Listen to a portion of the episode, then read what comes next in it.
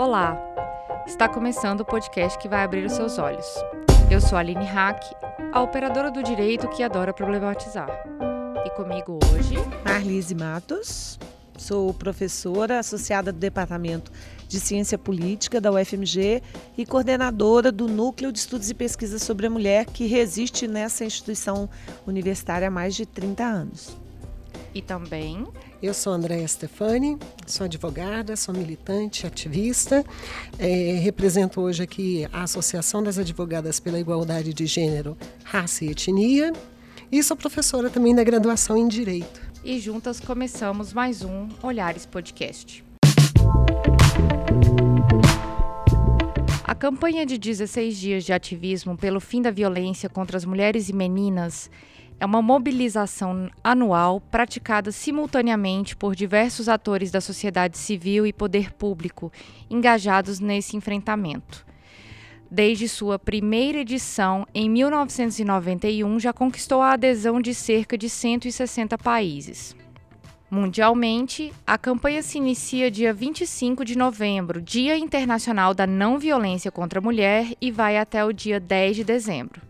Além disso, o movimento do ativismo negro tem 21 dias de campanha, cinco a mais que no restante do Brasil, como forma de focar no combate à violência contra a mulher negra, incluindo racismo, fazendo com que esse período de ativismo comece no Brasil dia 20 de novembro, Dia da Consciência Negra. Nesse sentido, o Olhares Podcast criou a ação representada pela hashtag Ativismo na Web, que será divulgada durante toda a campanha em dezenas de canais da internet com o objetivo de sensibilizar, conscientizar, mobilizar a internet a respeito da violência sofrida pelas mulheres e pelas meninas. E nesse episódio temos o objetivo de trazer essa discussão da violência contra as mulheres e meninas, especificamente contra as mulheres. Vamos falar de feminicídio. O feminicídio é um tipo penal sancionado pela Lei 13.104 de 2015 pela presidenta Dilma Rousseff. A lei do feminicídio é uma vitória para a igualdade entre os sexos. É caracterizado quando a mulher é assassinada justamente pelo fato de ser mulher. Podem ser os crimes cometidos com requintes de crueldade, como mutilação dos seios, outras partes do corpo que tenham relação com o gênero feminino, assassinatos cometidos por parceiros dentro de casa e aqueles com ação discriminatória. É sobretudo quando um homem comete o assassinato de uma mulher por acreditar que ela esteja ocupando um lugar exclusivo ao sexo masculino, como faculdades ou determinados cargos profissionais. A lei do feminicídio tem o importante papel de evidenciar a existência de homicídios de mulheres por questões de gênero. Sabe-se que as mulheres são assassinadas em circunstâncias em que homens não costumam ser e que é necessário expor tais circunstâncias, a fim de que o público as conheça e se sensibilize com a situação dessas mulheres.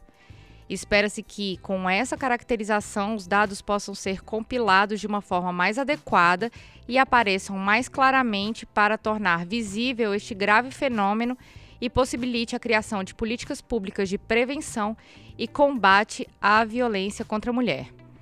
Muitos classificam o feminicídio como feminicídio íntimo, é, quando a vítima tem uma relação íntima, familiar ou de convivência com seu agressor o feminicídio não íntimo, cometido por homens com, a, com, com as quais a vítima não tenha relações íntimas ou familiares, e o feminicídio por conexão, que são aqueles que as mulheres foram assassinadas porque se encontravam na linha de fogo de um homem que tentava matar uma outra mulher.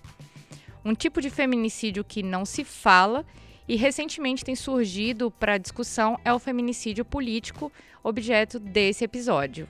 E estamos aqui com as pesquisadoras e advogadas e cientistas para conversar a respeito do feminicídio político. Vocês poderiam dizer para gente o que é o feminicídio político? Bom, é, eu acho que talvez seja importante a Aline mencionar né, que a, o feminicídio é um ponto de chegada, né? É, de um, de um ciclo de violência né, que, que não começa dessa forma terminativa. Né? É muito raro é, a gente ter o assassinato, né, o homicídio de uma mulher e o feminicídio como o começo da violência contra as mulheres. Acho que o primeiro ponto, antes de falar especificamente do feminicídio, talvez fosse importante esclarecer aí para quem está nos escutando, né, assim, que a violência contra a mulher é uma, é uma é um comportamento, infelizmente, ainda muito naturalizado, muito banalizado na sociedade brasileira. Né? E ele não, ele não ocorre né, nessas formas mais é, graves, né, é, sem ter ocorrido antes todo um ciclo né, de, de violências. Né? Então, é, é muito importante que quem está nos escutando compreenda, né, especialmente nesse período em que a gente está é, focando o nosso olhar né, em, em pensar né, sobre esse tema, em refletir, em discutir, em debater, né, e, é, e é o nosso convite né, que as pessoas possam ocupar esses, esses 16 dias discutindo essa, essa questão da violência contra as mulheres, porque a, as formas sutis são as primeiras é, maneiras como essa violência vai se expressar. Então, eu diria que o fato de alguém, né, algum namorado, né, dizer para uma menina, por exemplo, olha, você não vai usar esse batom, você não pode sair com essa saia, olha, você não, não devia ter saído saído com fulano de tal, né? É, é dessa maneira que, infelizmente, muito, às vezes de uma forma muito sutil e que com frequência é traduzida na nossa cultura como algo assim, ai, que lindo, ele tem ciúme, então quer dizer que ele me ama, não é? E, e, e é assim que começa a, a, ser instalado o ciclo da violência contra as mulheres, né? Mas o feminicídio político, portanto, é o ponto de chegada de processos dessa natureza. Né? Então, certamente, a mulher que, que que é vítima do feminicídio, ela já passou né, anteriormente pela violência simbólica, pela violência é, é, sexual, pela violência moral, né, pela violência psicológica, pela violência emocional às vezes também pela violência física, né? às vezes também pela violência sexual. Né? E a, a violência política, é, é, ela diz de, um, de uma forma de, de homicídio relacionado a uma carreira, a um, a um posto político, a uma posição política que aquela mulher ocupa. Né? E ainda para esclarecer ah, os nossos ouvintes, as nossas ouvintes, a gente tem que lembrar que o Brasil pratica taxas de representação de mulheres que são absurdamente baixas. Né?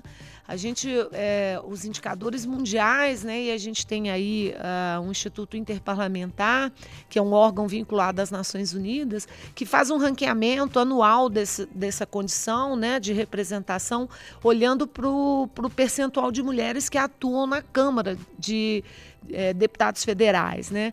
E aí, no Brasil, a gente está em algo em torno de 10%. Né? Eu gosto de inverter, sabe, André? Sabe, Aline? É, eu gosto de inverter essa cifra. Eu estou aqui afirmando para quem está nos escutando que 90% do parlamento brasileiro é, é, constituído por homens, né?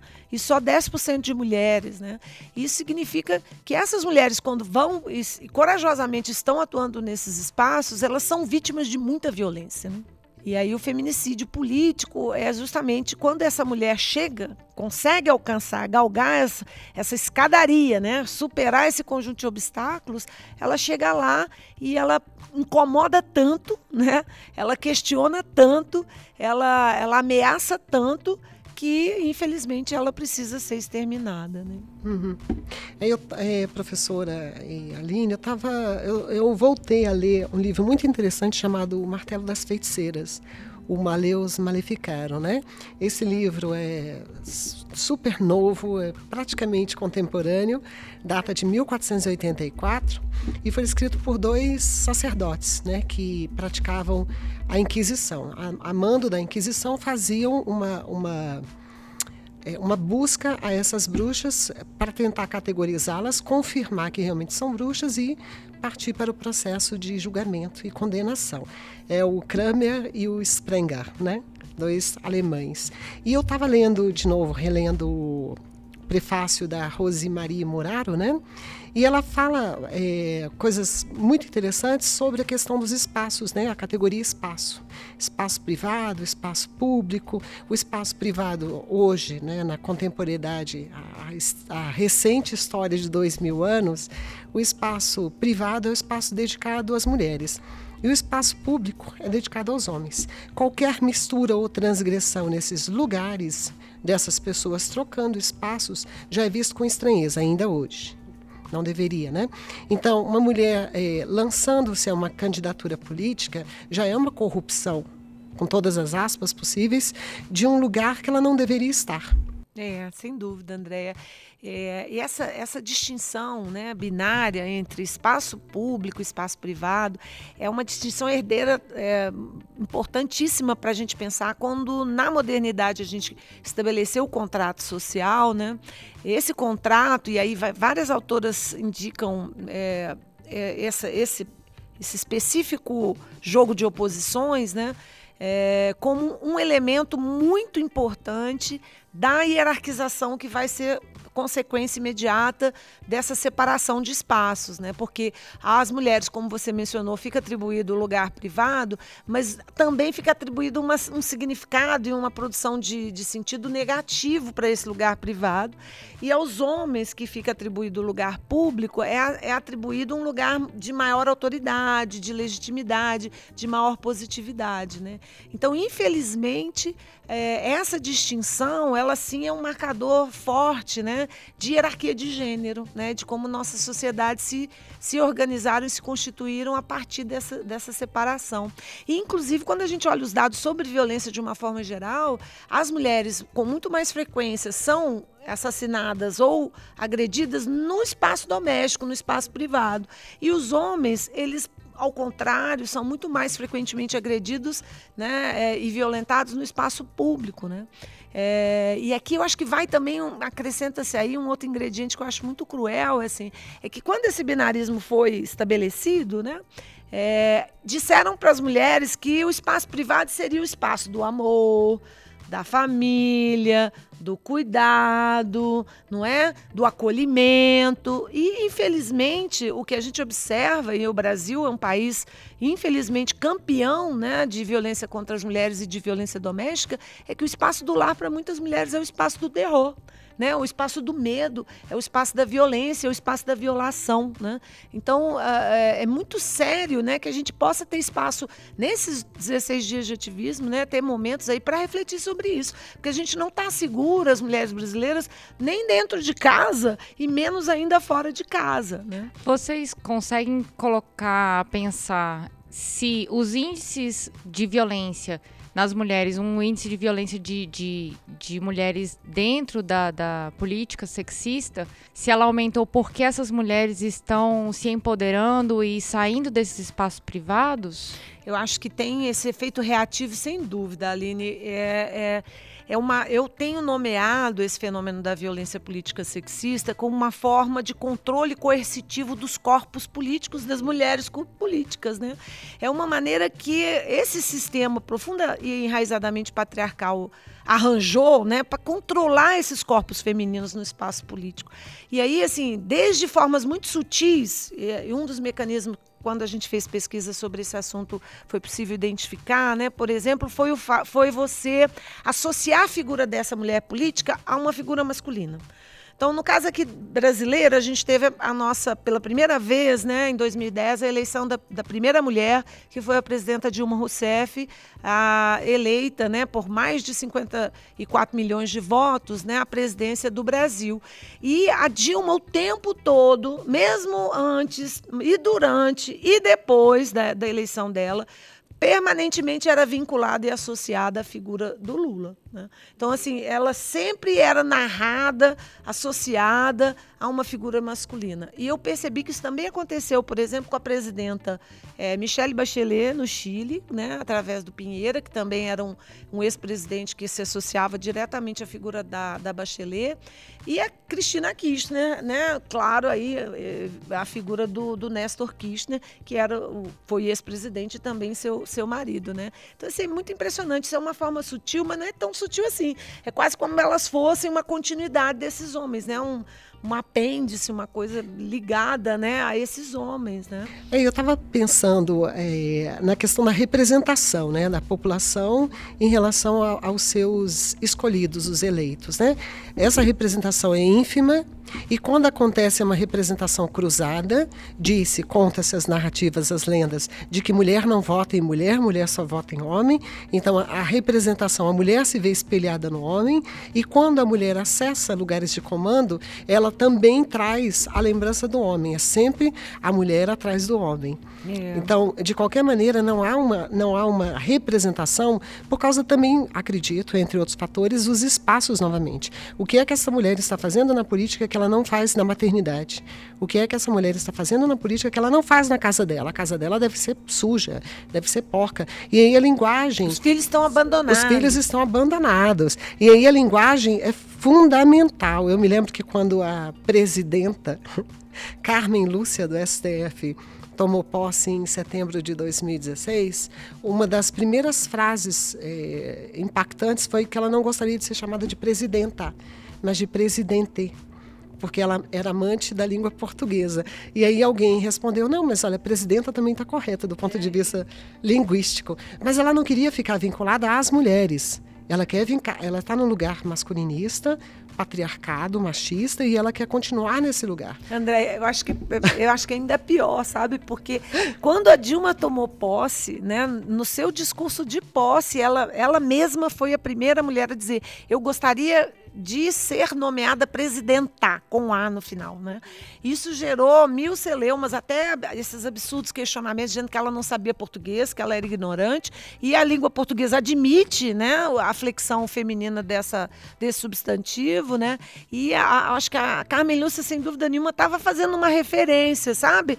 Meio, meio, meio sarcástica, tipo sabe? uma cutucadinha. É, né? né? É, eu não quero ficar sendo como essa mulher. É, eu não eu quero parecer essa essa mulher. Uma coisa também que me põe a pensar é que quando a gente fala de política, não se pensa também em líderes comunitárias, em movimentos sociais sempre. É, as pessoas têm que fazer esse exercício que as mulheres estão em posições de lideranças em todos os espaços e tá aí a questão do da Marielle Franco para para explicitar e a, a, situação da violência contra as mulheres. Marielle Franco foi uma vereadora do Rio de Janeiro. Nós falamos a, a respeito dela na, aqui no Olhares. E de tantas outras mulheres que foram mortas e foram silenciadas por conta do seu ativismo, dos seus espaços de luta, na luta quilombola, na luta por terras, na luta indígena, é, em espaços de acolhimento de mulheres, espaços de empoderamento de mulheres. Então é importante também pensar que a violência política sexista ela também acontece dentro dos movimentos sociais de todas as, as esferas e que essas mulheres também são silenciadas, elas são punidas e muitas vezes associadas a homens, igual a professora falou, é, algumas foram inclusive mortas junto com seus maridos ou por conta de seus maridos também. Então, é, não dá para também desvincular a luta dessas mulheres dentro desses espaços de alcance de medidas políticas, de poder. Não dá para pensar a respeito, não dá para deixar de pensar a respeito da violência política sexista sem pensar também nessas mulheres. Nenhuma dúvida, né, Aline? Eu acho que. Uh numa sociedade como a André mencionou, né, que, que fez essa cisão, né, porque não é só que é uma divisão, mas é uma cisão e é uma hierarquização né, desses espaços. As mulheres que ocupam espaços de liderança no mundo público, né, que vão estar na esfera pública, né, como essas, né, lideranças comunitárias, lideranças de movimentos sociais, de sindicatos, né, elas vão estar expostas a to todos esses outros tipos mesmo de violência política, inclusive essa terminativa que é o feminicídio. Né? E, e eu acho que também é uma, uma forma de controle, né, uma maneira de você deixar né, com clareza o recado para a própria sociedade. Né? Olha, esse não é seu lugar, sabe? Olha, esse não é o seu espaço, volta volta para casa, Dona Maria, sabe? Então, assim, tem por trás, né, além da, da violência propriamente dita, uma mensagem, né, Andréia, assim, de, de, de para que essas mulheres é, elas se, se, intimidem, né? Assim, é, agora, de novo, eu insistiria, se a gente for, for é, conversar com essas mulheres e, e, a gente também lá no NEPEM já desenvolveu pesquisas entrevistando lideranças, fazendo cursos de formação, capacitação é, política né, para mulheres líderes, né, para mulheres que estão nessas condições de liderança, elas relatam todo tipo de violência, sabe? E vocês, é, já pegando aí a questão da, da presidenta Dilma, da Cristina Kirchner, da Michelle da Michelle Bachelet, que a senhora tem pesquisado a respeito dessas violências e outras, a senhora poderia colocar é, os tipos de violência que essas mulheres sofrem? Quanto mais públicas elas se tornam, mais violências elas sofrem? É isso,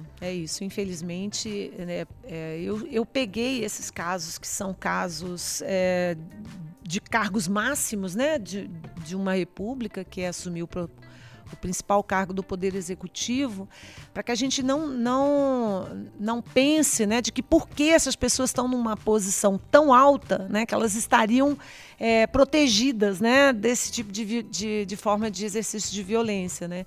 Mas, infelizmente, assim como essas líderes locais lá nas comunidades, né, na, na, nos quilombos, né, na, nas comunidades tradicionais, as presidentas da República do Cone Sul estão vivendo é, formas muito, muito, muitas vezes é, relegadas, mas muito, muito significativas de violência. Uma, uma forma muito comum, por exemplo, além dessa de ficar tempo todo associando a figura dessas mulheres, é, é o exercício da maternidade. Você falava, né, Andréia, dessa questão como que a maternagem é um símbolo tão importante, um significante tão importante para a vida das mulheres e também é das mulheres políticas.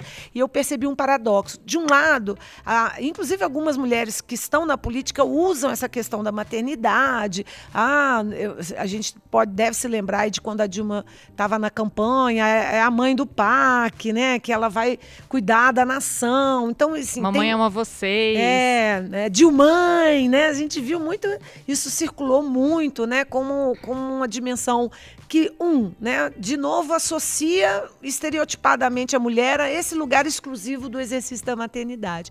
E depois tem um efeito ainda mais perverso. Quando elas são mães, né, e, e, e se descobrem casos, por exemplo, que os filhos estão envolvidos né, em algum, alguma atividade delituosa, né, são, são criminalizados por algum motivo, é, não só há essa exposição pública desses casos, isso também acontece com os homens, mas aí se questiona o lugar dessa mãe. Essa mãe, olha, nem para isso essa mulher se viu, né? Para ser uma boa mãe, né? Olha lá, ela largou esse filho, olha o que o filho se transformou, né? Então é, é, é um lugar meio impossível esse, né? Assim, se é mãe e é uma boa mãe, aí você estereotipa e reforça essa coisa quase exclusiva da maternidade. E se ela, né? Ela também é julgada por não ser uma boa mãe, né? Então é, é muito, é muito ruim, né? E essa visibilidade é, ela traz uma, uma, uma, uma, coisa interessante. Essa visibilidade negativa reflete nas mulheres, a, eu acho, acredito, muitas das minhas colegas também, a vontade de não participar de nada político. Porque o julgamento virá antes da própria pessoa. E quando ele não chega, é, de alguma maneira, ele mais para frente ele será um empecilho a continuar na carreira política, porque a maternidade vai impedi-la de usar todos os esforços na política, o lar vai impedi-la, as tarefas privadas vão impedi-la, e se não for isso, a própria imagem vai impedi-la. Se ela for muito. É, uma feminilidade muito exultante ou uma feminilidade pouco exultante também será motivo de julgamento. Então é um processo de julgamento que os homens não sofrem na política. Isso. Eles são praticamente julgados se eles são bons ou maus, mas as mulheres são de maneira muito grande, são julgadas sempre pelo corpo, pela é, capacidade intelectual, pela capacidade de ser mãe, pela capacidade de cuidar bem da casa ou não cuidar bem da casa, ou ser negligente completamente. E aí é, me faz pensar que talvez a política não seja um lugar para mulheres. Mentira. A política é um lugar para as mulheres, até porque no lar também se faz política. É, não, o espaço privado também é político, né, menina? Tudo é político. Eu consigo me lembrar daquele termo feminista, né? É, Tudo é político. É, não, tem até é uma camiseta da puta peita que fala: meu corpo é político. É, não, eu acho que, assim, é, eu acho que você tem toda a razão, é, André, quando fala né, dessa coisas dos, dos, sentidos né, que vão sendo produzidos para esses corpos femininos na política.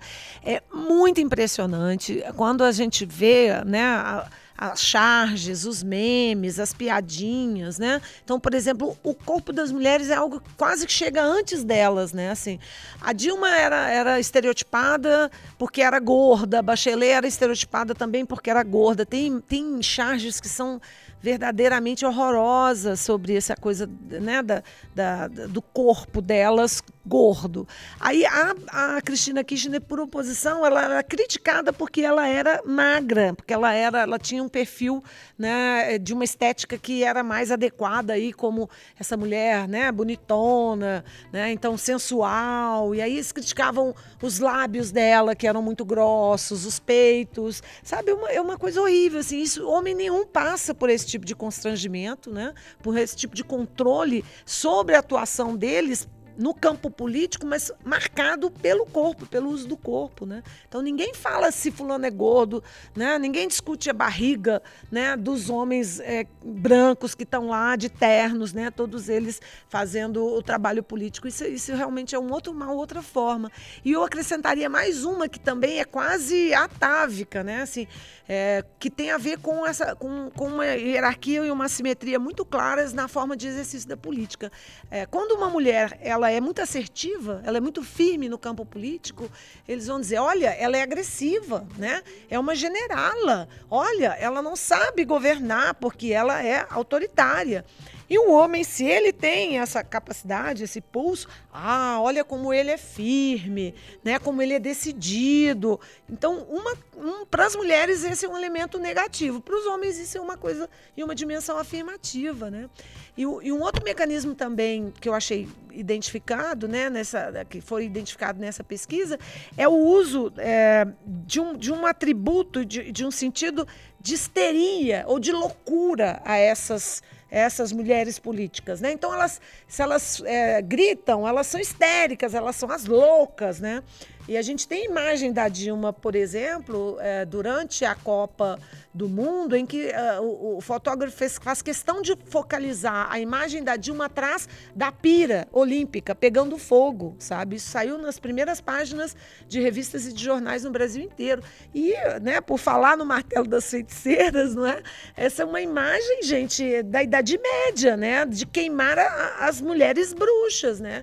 Então, assim, essa, essa atribuição né, desse lugar da histeria, da loucura, né, da falta de controle, da falta né, de, de, de, do destempero, das emoções, né, é também uma forma muito clássica né, de, de violentar as mulheres que estão nesse espaço público. Né? Então, professora, você fala uma coisa muito interessante sobre o espaço da emoção. Né? Será que a política é uma atividade não emocional? Será que a política é meramente racional? Será que a política é privatista? Será que a política é pública? Será que... Enfim, e, e novamente essa polaridade razão e emoção, público e privado, permeia essas relações de uma tal forma que sempre a emoção se associa à mulher. E logo, se a emoção é a mulher e o privado não é um lugar para a política, que é um lugar de racionalidade, público, de um discurso de convencimento. A emoção não é para convencer. O que convence são os argumentos lógicos racionais. Né? E é, eu, eu, eu sempre fico pensando, quando eu vejo mulheres na política, será que não tem que se reinventar uma forma de fazer política? Será que essa forma de fazer política já não está defasada? Será que ela já não está tão contaminada com o um olhar patriarcal e machista e sexista, até para usar um termo da, da sua pesquisa, do seu trabalho, que já não é mais possível, nem para mulheres, nem para homens, esse tipo de política? Olha, André, eu tenda, tenderia a concordar integralmente com, com tudo isso que você está falando. Assim, eu acho que é, essa maneira binarizada, né, hierarquizada de você pensar esses espaços, esses domínios, são formas ainda arraigadamente patriarcais, né, machistas, mesmo, sexistas, de você atribuir sentido para o espaço político. Né? É, eu diria, inclusive, só para a gente voltar ainda na história, assim, durante muito tempo o sufrágio feminino não era aprovado é, justamente porque os homens diria, diziam para as mulheres: não, as mulheres são muito emocionais, elas são passionais, elas têm essa afetividade à flor da pele, as emoções à flor da pele. E o interesse em público precisa ser frio, né? O interesse público tem que ser calculado, né? tem que ser racionalizado. E os homens é que são afeitos a esse tipo né, de, de, de modo de funcionar no espaço político no espaço espaço público. Né? Então, isso justificou a não atribuição do sufrágio para as mulheres durante muito tempo, né? porque elas eram tomadas pelas, pelas né, emoções, pelos afetos. Né? E eu acho que assim, é, é, é, é tão grave isso, porque você acaba desenraizando do espaço público e também do espaço político a, o, o, mundo das afeições, o mundo das, das, dos sentimentos, né? o mundo é, onde, onde isso não existe. Nenhum ser humano é só racional. Isso não existe, nem homem nem mulher. É só 24 horas, 365 dias por ano racionalidade. Né? Nós somos feitos de razão e de emoção, né? e das combinações todas possíveis entre essas várias é, é, capacidades, né? E eu acho que a gente está urgindo mesmo, assim, é uma urgência política no Brasil. Você ter um tipo de exercício da política, por exemplo, que consiga se afetar com, sof com o sofrimento, né? De quem está excluído, né? É, de quem está lá na periferia da grande cidade, daquele jovem negro que é assassinado pela polícia militar, né? Que também é um agente do Estado, que também está tá fazendo uma ação política. Se a gente tivesse capacidade de ter empatia, né? Que é um afeto importante, né? Ter um, um sentimento de, de, de, compartilhamento solidário com aquele tipo de sofrimento, a política brasileira estaria num estágio, não tem nenhuma dúvida, completamente distinto desse, né? Eu, eu lembrei de uma parte da sua fala, professora, é, lá nos diálogos nórdicos sobre política e representação feminina da questão da, da apologia aos crimes sexuais contra as mulheres que estão ocupando esses espaços. E eu fiz um link também agora com um episódio de ditadura que nós gravamos, que muito se mencionou que o corpo da mulher era um, era um objeto de conquista política, de que as mulheres eram estupradas, eram colocadas nuas, em primeiro lugar eram colocadas nuas, depois eram estupradas e tudo mais. E essa questão passa e perpassa pelas mulheres que estão engajadas politicamente, que eu me lembrei agora daquela daquele adesivo que uhum. do, do, do, combustível, hum, da asqueroso, né? E, e, como é essa construção de violências, ela passa nesse ciclo que começa ali com uma piadinha, começa ali com um meme, uma subjugação, um, uma crítica e passa também por uma questão de falseamento, falseamento de informações sobre a questão da maternidade e vai e, e eu consigo ver claramente todos os todos os estágios e etapas até culminar num feminicídio. feminicídio. Uhum. Exatamente, é, Aline, assim, é, a, esse episódio da Dilma foi, assim, grotesco, né, a gente, para dizer o mínimo, né? Qualquer país que tivesse o mínimo de respeito, né, pela figura das mulheres, né, jamais permitiria, né, isso poderia até eventualmente aparecer, mas não seria divulgado, sabe? Isso não ganharia as ruas, as pessoas não colocariam com, com a magnitude que aconteceu no Brasil esses adesivos nos carros, porque ali não, não era um estupro simulado contra Dilma, infelizmente é, é, é, é, é simbolicamente um estupro contra todas as mulheres brasileiras, né? Eu fiquei profundamente indignada com aquilo, aquilo me faz muito mal até hoje quando eu, eu, vejo essas imagens, mas eu acho que é importante a gente ver essas imagens é, para que a gente possa ter, é, reativar esse tipo de sentimento de indignação, né? É, mas é exatamente esse ponto que eu quero, eu quero retomar, né? Quando você é, ameaça de estupro. E, e, aqui lembrando, por exemplo, um, um deputado é, federal que, que diz com o dedo em riste na cara de uma outra deputada federal que, vo, que eu nem, nem sequer para ser estuprada, né, você serviria, né? Então as ameaças estão tão cotidianamente dentro do próprio parlamento, né? Elas não estão só nos adesivos que estão colados nos carros, né? E nos, no, no, nessa simulação aí que, que aconteceu com a Dilma, é, há, há ameaças reais, né? Né? E há concretizações reais de, de situações de, de violação política que tem a ver com conteúdos sexuais o, o, muito frequentemente, né? E vão culminar, né, Aline, aí nesses casos mais graves, né? Então, dentre esses mecanismos que a gente fez, na, trabalhou na pesquisa, pelo menos três deles, eles infelizmente são compartilhados por homens e mulheres políticos, mas são os mais graves. É, essa, essa ideia de você associar a figura da pessoa política a, uma, a um processo de desumanização ou de animalização. Então, a Dilma, por exemplo, foi chamada de presidenta quantas vezes, né, gente? A gente viu isso né, nos grupinhos de WhatsApp, nas, nos, nas charges, nos, nas piadinhas, né? É, era a época das Zika vírus, vamos, vamos exterminar essa mosquita. Então, a gente viu a Dilma associada é, a essas tentativas de, de desumanização e de animalização da figura política da presidenta, e isso acontece também com a, com a, com a, a aconteceu também com a Bachelet e com a Kirchner. Né?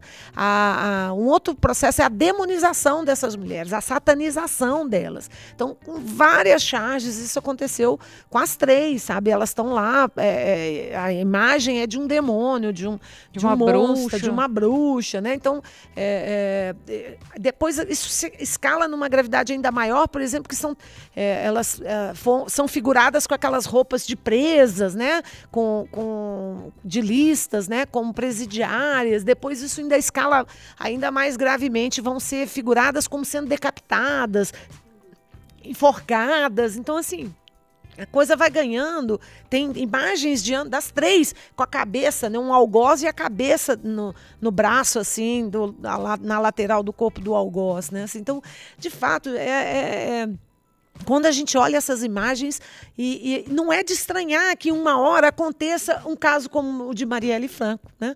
que, que é um feminicídio político, evidentemente, né? de uma mulher que estava né, nesse contexto né, do, do, do dos espaços é, completamente constrangidos e delimitados antecipadamente por uma hierarquia é, desigual né, de gênero, né, injusta né, de gênero, discriminatória de gênero, a Marielle estava onde ela não devia estar. Né? Ela, então, por isso, ela precisa, inclusive, ser executada, exterminada. Então, é muito grave né, que o contexto da política brasileira estimule, promova, sabe? É, se não faz isso, no mínimo naturaliza, banaliza essas experiências e essa forma também de banalização é uma maneira de dar continuidade, sabe? De reproduzir, né? De, de manter o espaço restrito ao masculino, manter o espaço restrito aos homens.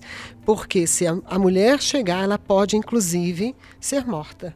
É, Essa violência é justamente... é divertiva, né? A violência que adverte. Foi justamente o que eu pensei, porque a partir do momento que você com, começa a construir é, esses incentivos de violências, porque isso são esses, esses atos eles são incentivos de violência. Isso se se concretiza no imaginário humano. Do mesmo forma que o patriarcado se, se mantém aí firme e forte, a gente lutando contra ele. Por quê? Porque isso perpassa gerações, perpassa diálogos e vai se concretizando até que aquilo ali se torna uma verdade. Então, a partir do momento que a gente começa a falar que uma mulher merece ser estuprada, uma mulher merece ser morta, não se meta, cale-se ou então podemos matá-la, eu fico imaginando que se essas mulheres saírem nas ruas, elas vão ser mortas, elas vão ser estupradas, elas vão ser violentadas de alguma forma, vão apanhar, porque elas estão ali ocupando um espaço que em tese, né, de acordo com essa cultura patriarcal e machista, elas não deveriam estar lá. É, eu acho isso gravíssimo, não nenhuma dúvida que a mensagem não tem nada de subliminar, né? ela, ela é bastante é, eloquente, eu diria, né, assim, e é isso, né, André, é uma advertência mesmo, assim, abram o olho, tá? Olha só, se vocês continuarem nessa trajetória, é, o risco que vocês estão correndo é esse aí, sabe? E, e as mulheres não são idiotas, né? elas entendem o recado mercado, não é? E você imagina você viver, né, construir sua trajetória política né, é, baseada ou balizada por esse tipo de, de risco, né? O, essa iminência de um, de um, de um feminicídio é, é, real, né? concretizável. Né? Então, acho que isso, isso, inclusive, é um dos fatores que expulsa mesmo, que é o que eles querem. Né? Eu acho que uhum. o que os uhum. homens políticos querem é que as mulheres saiam do campo político. Então, muitas vão desistir mesmo. Ou, ou então que elas permaneçam nos espaços de base, como as mulheres quilombolas, que muitas vezes se preservam, se mantendo ali na estrutura de base do movimento, atuando diretamente com as, é, com as pessoas diretamente ligadas aos seus povos, mas quem chega lá em cima para levar a palavra delas são os homens. Os é. movimentos sociais são extremamente machistas. Ainda é uma mesmo... estrutura patriarcal, né? É. Não, consegue, não consegue ter uma estrutura matriarcal. O lugar de poder, a fala de poder ainda é do homem, né? O movimento é todo matriarcal, mas o espaço de poder, o, a voz máxima é um, é um é, homem. Porque o homem é que tem o poder, a voz, né? a palavra, quem dá, quem sopra, né? A inspiração é o homem, né? Enfim, é o que se dizem. E aí eu queria é, perguntar para a professora, é, fez algumas, professora, você fez algumas pesquisas sobre as mulheres na política, tem, tem frases que demonstram esse desencorajamento, ah, eu não vou, eu não vou me candidatar ou eu não quero participar de algum partido político ou de alguma reunião política porque eu temo, porque eu tenho medo. Ah, isso aparece absolutamente com frequência. A gente fez entrevistas com mulheres candidatas, né, é, em vários pleitos eleitorais e, e é recorrente é, esse tipo de fala no sentido, olha, eu não vou me candidatar mais, eu nunca mais quero saber desse, desse, desse desse campo aí de atuação, vou voltar para o meu movimento, vou voltar para a minha comunidade, não é? Porque justamente aqui eu sou muito desrespeitada, né? A minha voz não é escutada, eu não sou valorizada naquilo que eu estou é, trazendo como contribuição para essa discussão, para esse debate. Então, assim, sem dúvida nenhuma, infelizmente, a violência política tem sido muito eficaz, sabe, para manter as mulheres fora, né? Ou é, mais distanciadas possível, né? do, do campo do poder de mando efetivo, né? Assim, eu, eu acho que é, isso de uma forma muito lamentável, porque a voz das mulheres, a visão de mundo das mulheres, né, como elas percebem as demandas, como elas são capazes de escutar as demandas, como elas são capazes de traduzir né, numa ação efetivamente política, como mulheres na política, essas demandas, é uma contribuição inestimável das mulheres ao campo político. Né? Então, o Brasil não está só assassinando as mulheres, ele está assassinando uma possibilidade de construir um outro tipo de política né, uma outra forma de exercer a política, né, e, e, e, mantendo e sustentando no tempo e no espaço uma, uma política é, é, fratricida, né, uma política assassina, né, uma política é, viril e bélica, né, que, que inclusive também não é nem um pouco boa para até mesmo no limite, né, no horizonte mais, mais amplo, para os próprios homens, né, e, e manter e sustentar uma civilização assim nesses termos, eu acho tudo muito lamentável, né. Vocês conseguem pensar em algum alguma forma de prevenção ou de, sei lá, de, acho que de prevenção mesmo é, da, desse, desse tipo de violência contra essas mulheres, o que, que elas poderiam fazer para se resguardar, que não seja não se candidatar ou não permanecer na política. É, não, por favor, tá fora de cogitação. por favor. É, não, eu, eu, eu não acho, não tenho muitas, é, as alternativas passam necessariamente, né, Aline, pela educação, né, pelos processos formadores, pela escolarização, né, então, assim, é urgente, é necessário discutir gênero na escola, né, inclusive identificar essas lideranças desde muito cedo, seja dos meninos e das meninas, porque elas estão lá dentro das escolas, né? É, se frutificando, se vicejando, crescendo, né? E que a gente possa ter um espaço dentro da escola para fomentar essas lideranças, mas também para ajudá-las é, a, a, se construírem líderes, né? Porque senão elas, esse modelo patriarcal ele ele está tão enraizado, ele está tão é, é, traduzido nas mínimas coisas, dos mínimos gestos, das mínimas formas de agir e pensar, né? Que os meninos aprendem muito rapidamente que são eles é que são quem manda e elas que são quem obedece, né? Então, isso é muito, muito, muito, seria muito importante que as escolas pudessem fomentar as lideranças de meninas, sabe? É, educar os meninos para que eles sejam líderes diferentes desse modelo patriarcal de liderança. Então, assim, eu acho que o espaço escolar é, por excelência, o espaço é, de maior possibilidade de atuação, não é? Para é. a gente mudar. Uhum. E, e aí, com o espaço, é, com a escola modificada, né, pensando num projeto de escola inclusivo, realmente inclusivo, não só na, no discurso, né? é, a gente consegue também fazer muitas mudanças em casa, porque em casa também tem um grande perigo. Em casa tem a divisão de tarefas, em casa tem a divisão de corpos, a divisão de espaços. E, e quem manda? Quem manda, quem obedece, quem pode fazer as coisas, quem não pode. O seu irmão não tem que lavar copo. É. Você que tem que lavar copo, você que tem que aprender a cozinhar. Porque o seu irmão não, seu irmão vai lá para fora ganhar dinheiro, traz dinheiro para casa. Então tem que haver um, um, um, realocamento dos espaços também em casa e a educação traz. E aí eu, eu trago uma experiência muito interessante da, da, da, da docência, né, do trabalho de docente que tem, eu tive uma turma numa, numa posição numa escola é, particular de Brasília, numa faculdade particular de Brasília, do curso de Direito, que tinha duas meninas que eram líderes. Então a questão era qual das duas poderia ser a, a líder da turma? Elas não tiveram dúvida, elas olharam uma para a cara da outra e disseram nós duas.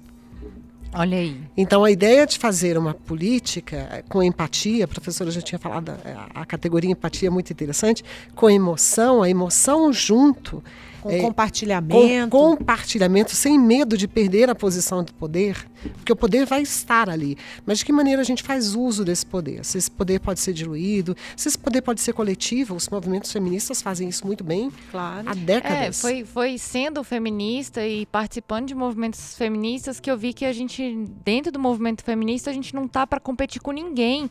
Ninguém está querendo se destacar mais do que ninguém todo mundo tá ali porque tá realmente interessado em construir uma pauta junto. É uma, uma, ausência de preocupação de um líder ou uma líder, né? Somos todas líderes. É, eu acho que esse, essa que legal que a gente chegue nesse ponto, né? Eu acho super importante que a gente dê destaque para esse modo de fazer política a, a, partir do compartilhamento, né? a partir da solidariedade.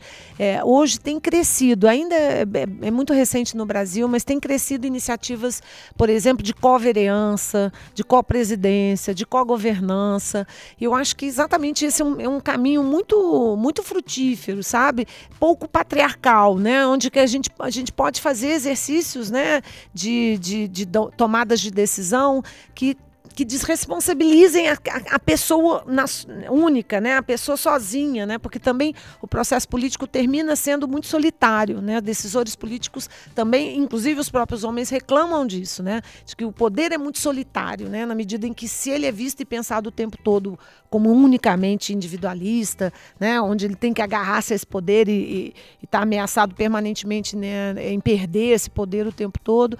Eu acho que essas formas compartilhadas de exercício de poder, elas não estão atreladas a gênero, elas não estão associadas a nenhuma essência de gênero, mas elas são fundamentalmente uma contribuição muito importante para esse cenário. E hoje no Brasil, então, a gente precisava ainda mais né, de um exercício político de compartilhamento, solidariedade, né, onde a gente possa ter aí menos essas disputas de egos né, individuais, competidores, bélicos, viris, mas formas mais é, consensuadas, compartilhadas né, de exercer o poder. Né? É, eu acho que dessa forma, eu, é, eu acredito de verdade que os feminicídios políticos seriam diminuídos consideravelmente, porque é, haveria um apoio mútuo e um reconhecimento de participação e coparticipação, que também é, essa divisão do poder faz com que todo, todos e todas vejam a importância política da presença de, dessas pessoas. A presença importa, né?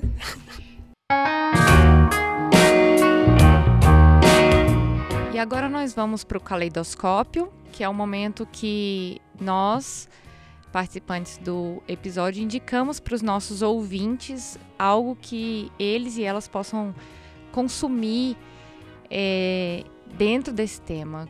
Professora, pode indicar primeiro? Olha, é, eu né, já que você está me permitindo fazer esse comercial, é, eu gostaria de, de, sugerir as pessoas consultarem. Né, uh, nós, nós temos uma página, o Núcleo de Estudos e Pesquisa sobre a Mulher da Universidade Federal de Minas Gerais tem uma página no Facebook. É, e nós também temos uma página na internet. Então, se vocês jogarem lá no Google NEPEM ou FMG, vocês vão achar rapidamente esses, esses dois né, endereços. E aí, lá nesse espaço, assim, na página tanto do Facebook, é possível, inclusive, interagir mais diretamente conosco, né, colocar perguntas, questões. E, e lá a gente coloca toda a programação do núcleo, a gente tem atividades permanentes de, de ensino, de pesquisa, de extensão, a gente tem um grupo de estudos aberto. A comunidade extra-acadêmica. Né? Esse, esse semestre, aliás, esse ano inteiro, nós vamos discutir o, o movimento feminista é, na perspectiva do ativismo interseccional e decolonial e do ativismo é, feminista negro. Então, esse é um tema que está conduzido aí por uma outra professora também, que está vinculada ao NEPEM, lá da UFMG. A gente tem um canal no YouTube de, de discussão sobre não é ideologia, porque nós estamos vivendo esse ataque permanente ao campo dos estudos de gênero, que é um campo científico, é um campo é, disciplinar importante. A gente tem feito pequenos vídeos né, para desconstruir essa ideia né, perversa aí que está nos. É, na, como uma faca aí, uma, uma, espada sobre as nossas cabeças, querendo interditar a nossa discussão científica é, no campo dos estudos de gênero. Então, assim, tem, temos uma coluna na rádio educativa da UFMG que se chama Gênero e Feminismo. Tem mil coisas lá, então, bacanas, que a gente gostaria muito de compartilhar com cada uma, com cada um. Fiquem muito à vontade para ir lá conhecer, para entrar em conversa em diálogo com a gente. Andréia? Eu recomendo. Nossa, que rico, professor, aqui muita coisa. Eu vou lá curtir tudo. vou participar. Eu recomendo as pessoas conhecerem mais também o nosso trabalho da Associação das Advogadas pela Igualdade de Gênero, Raça e Etnia na nossa fanpage. Advogadas pela Igualdade de Gênero. E lá você vai ter a oportunidade de conversar com gente interessante, gente disposta a aprender, gente disposta a compartilhar e muita discussão é, de peso, né? sem, sem lugar comum, sem simplicidade, discussão de peso. Então vão lá na nossa página no Facebook, também estamos no Instagram. Queremos saber a sua opinião, queremos a sua participação e queremos que vocês continuem na política. Queremos que as mulheres continuem na política, que as mulheres venham para a política, vá, façam suas ONGs, façam suas organizações, suas associações. É pequeno, de base que a gente começa e daqui a pouco você muda esse país.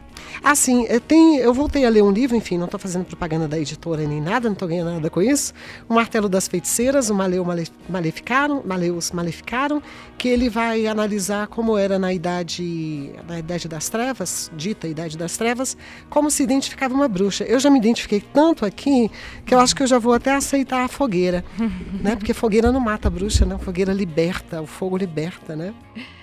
Eu vou fazer a indicação do episódio especial Cadê as Feministas? Somos Todas Marielle, é, para vocês conhecerem, quem ainda não ouviu. E eu queria indicar também um artigo da professora Ela Vieco, que já participou com a gente, e da professora Janaína Penalva, que também é professora da UNB, que se chama Feminicídio de Marielle no J. Eu vou deixar o link aqui. E por fim, nós queremos agradecer a você que teve a paciência e a curiosidade de ouvir o nosso podcast até aqui. Muito obrigada. Com esse episódio, temos o objetivo de conscientizar e sensibilizar todos e todas ouvintes para a campanha dos 16 dias de ativismo pelo fim da violência contra as mulheres e meninas. Juntas e juntos, podemos fazer a campanha ganhar força e mostrar ao que veio uma unidade de usuários de internet, produtores de conteúdo que tenham o objetivo de promover o ativismo na web pelo fim da violência contra as mulheres. Caso você deseje participar ou conhecer um pouco mais, entre em contato conosco por um de nossos canais: Facebook, Twitter, Instagram e Deezer, Olhares Podcast. Nosso site é olharespodcast.com.br e o nosso e-mail é falecom@olharespodcast.com.br.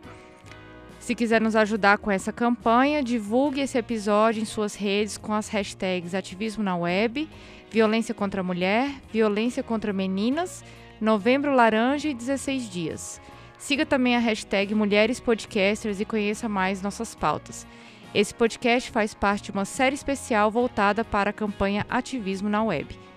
Olhares Podcast. Só de ouvir dá para ver que é diferente. Obrigada, pessoal.